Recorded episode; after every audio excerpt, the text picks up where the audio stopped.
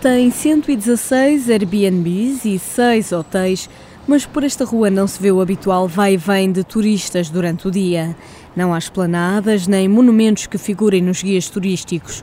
Há trânsito e barulho de obras de prédios em construção. Um deles mesmo em frente a uma lavanderia self-service que se instalou na Rua da Alegria em 2014. E era uma rua que já estava em desenvolvimento em 2014, já, já, já havia muitas obras, muitos prédios em recuperação e pronto, foi um ponto de estratégia, porque temos aqui dois hotéis eh, e pensamos um pouco no turismo. Entramos na lavandaria onde Mário da Costa ajuda um casal de australianos com a máquina de secar. São turistas como eles os principais clientes. Sim, entre 60% a 60% são, são estrangeiros que vêm cá visitar o Porto. Foi a irmã de Mário que abriu a lavandaria self-service em 2014. O negócio cresceu e Mário decidiu mudar-se de Lisboa para o Porto para ajudar. Ironia do destino, a proliferação do alojamento local está a dificultar-lhe a procura de casa. Procuramos mesmo aqui no centro e não conseguimos encontrar nada abaixo dos 500 euros e estamos a falar de T0, T1, nada de T2, são desses, desses valores, foi extremamente complicado. Eu até, até é chato eu estar a dizer isso, porque eu até devia agradecer, porque tem, mas a verdade é que eu, que eu, sinto dos dois lados. Na verdade é porque neste momento até estou à procura de um sítio para ficar. Uh, gostava de ficar quanto mais perto da loja melhor, como é lógico, mas não estou a conseguir porque realmente os valores da renda estão um bocado altos. Mas em termos turísticos, para mim tem sido ótimo, não vou mentir.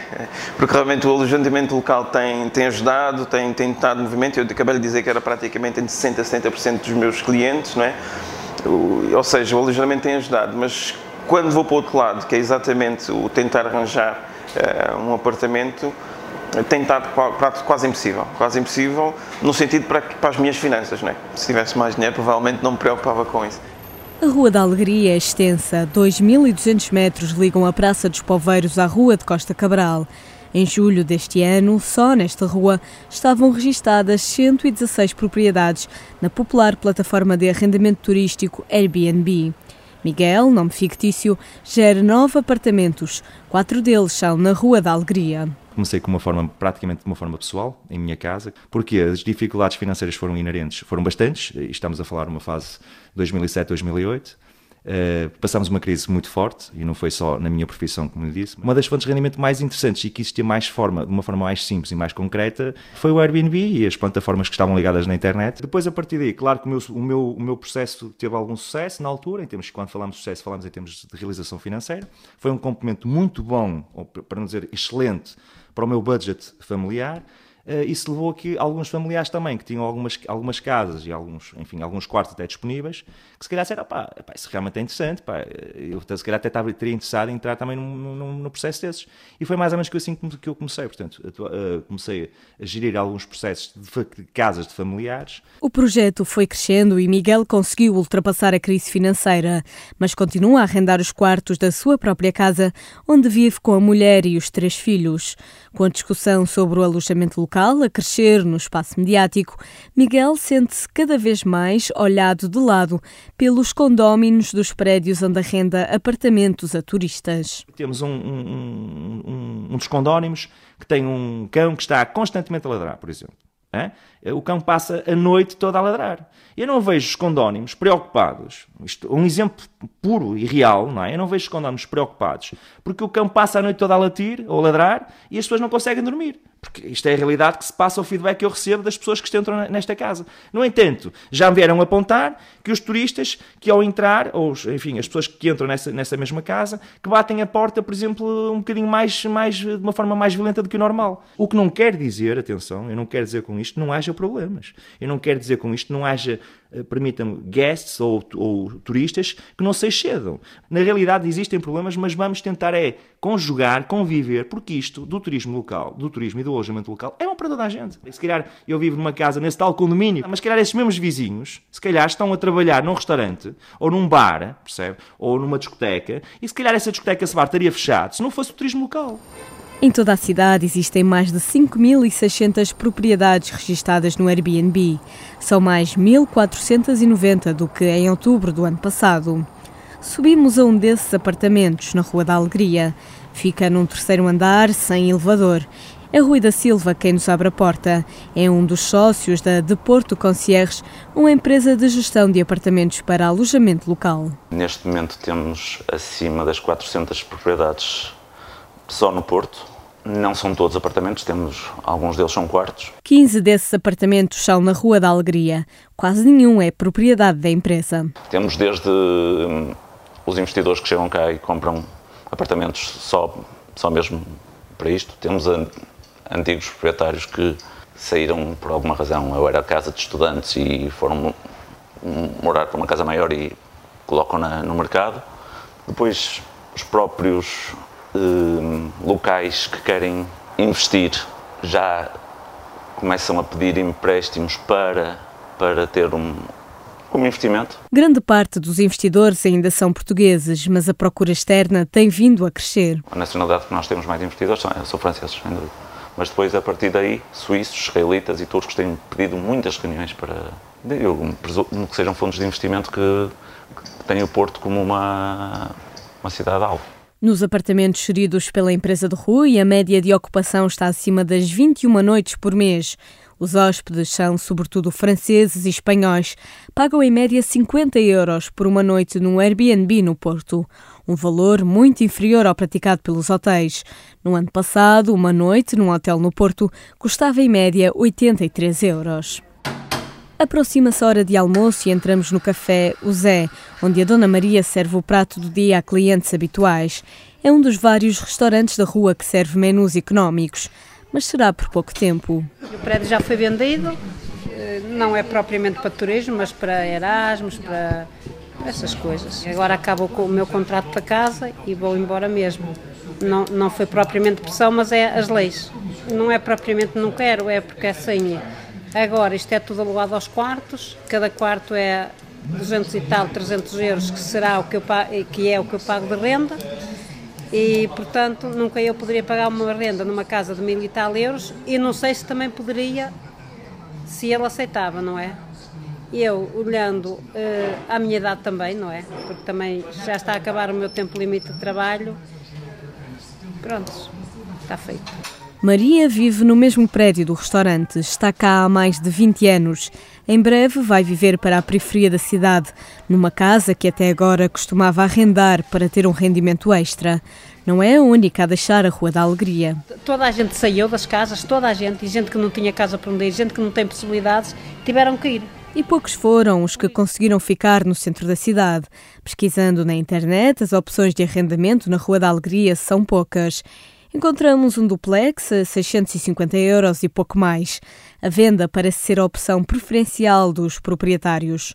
No site OLX, por exemplo, há um T2 novo com lugar de garagem a 130 mil euros, um T0 usado a 75 mil euros.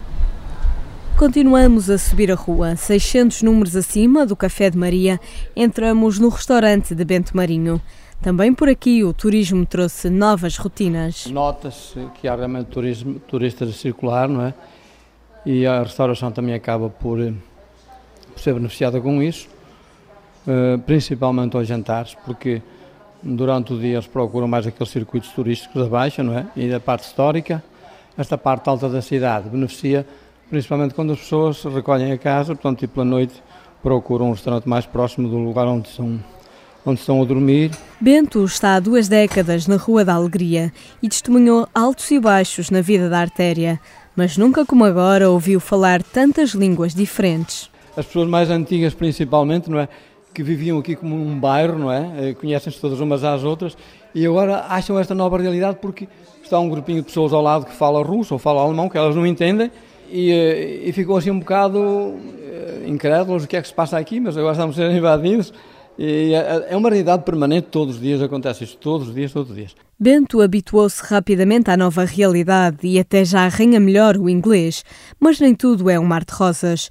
No restaurante, todos os dias houve histórias de quem teve de deixar a casa porque o prédio foi vendido ou as rendas aumentaram. Há meio dúzia de anos, 3, 4 anos atrás, via-se muita casa a alugar, agora não se vê nenhuma casa a alugar. Está tudo tomado pelos turistas os estudantes que vinham aqui procurar a escola superior de, de, música que fica aqui ao lado, vinham estudantes de, da Madeira, dos Açores, da Galiza, que arranjavam com facilidade quarto e casa. Atualmente é impossível arranjar uma casa porque os preços subiram muito e saíram do mercado de arrendamento para ser alugadas aos turistas. A transformação da cidade está a afetar a vida de quem a habita.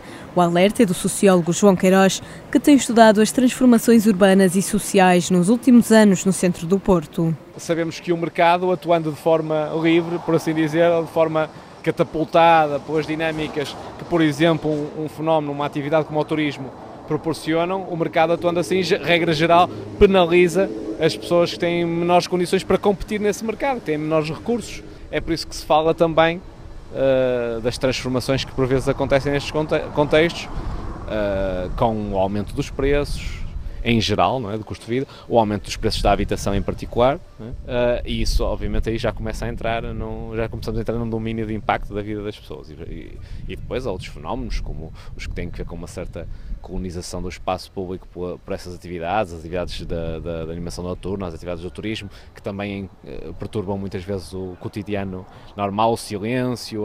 Há, obviamente, indícios, quer quantitativos, quer qualitativos, que nos dizem que há coisas que estão a mudar e a, a alterar-se, uh, casos com, digamos, vantagem para a maioria das pessoas que estão envolvidas no, no, fenómeno, noutros casos com desvantagens e desvantagens que muitas vezes afetam quem está aqui, não é? quem, quem reside aqui. É? João Queiroz admite que a cidade está a viver um processo de gentrificação, ou seja, a tendência de aumento dos preços das casas que afasta da cidade os residentes com menos posses. Mas defende a teoria de que primeiro vem o dinheiro e só depois as pessoas. Quando nós falamos numa rua de Algaria, por exemplo, e verificamos que grande parte do seu edificado estava devoluto, estava abandonado e que agora há estes eh, negócios. Eh, talvez aqui esteja uma boa ilustração da teoria, da tese de, do Neil Smith. Primeiro vem o capital e depois vêm as pessoas que a reabilitação, que é o aparecimento de novos negócios, novas atividades uh, trazem, não é? E, portanto, aqui neste caso, não há dúvida que o turismo foi uma força, está, está a ser uma força muito grande para trazer os capitais que estão a criar novos espaços, novas residências, novas atividades comerciais, que depois então trazem essas pessoas. O novo fluxo de pessoas na cidade tem ajudado a travar o ritmo de perda populacional no centro do Porto nas últimas décadas. Mas com tão grande transformação, estará a perder-se a identidade da cidade? Muito daquilo que se considera hoje uh, a identidade, o sentimento o portuense, aquilo que é ser portuense, o que é que é a cidade do Porto, é também uma construção e uma, e uma, uma cristalização, às vezes, de ideias que já não têm adesão à realidade há muito tempo, não é? Aquele Porto que as pessoas dizem que se está a perder, muitas vezes é um Porto que já não existe há 20 ou 30 ou 40 anos, é? É ele próprio uma construção sobre uma memória que nós temos de, de, do Porto. Mas ela é algo que, que, que muda e hoje a identidade local do Porto também é a identidade que o turismo traz, que as novas atividades trazem. A identidade é algo que está em permanente transformação, sempre foi assim e sempre continuará a ser. E esta cidade também uh, não foge à regra.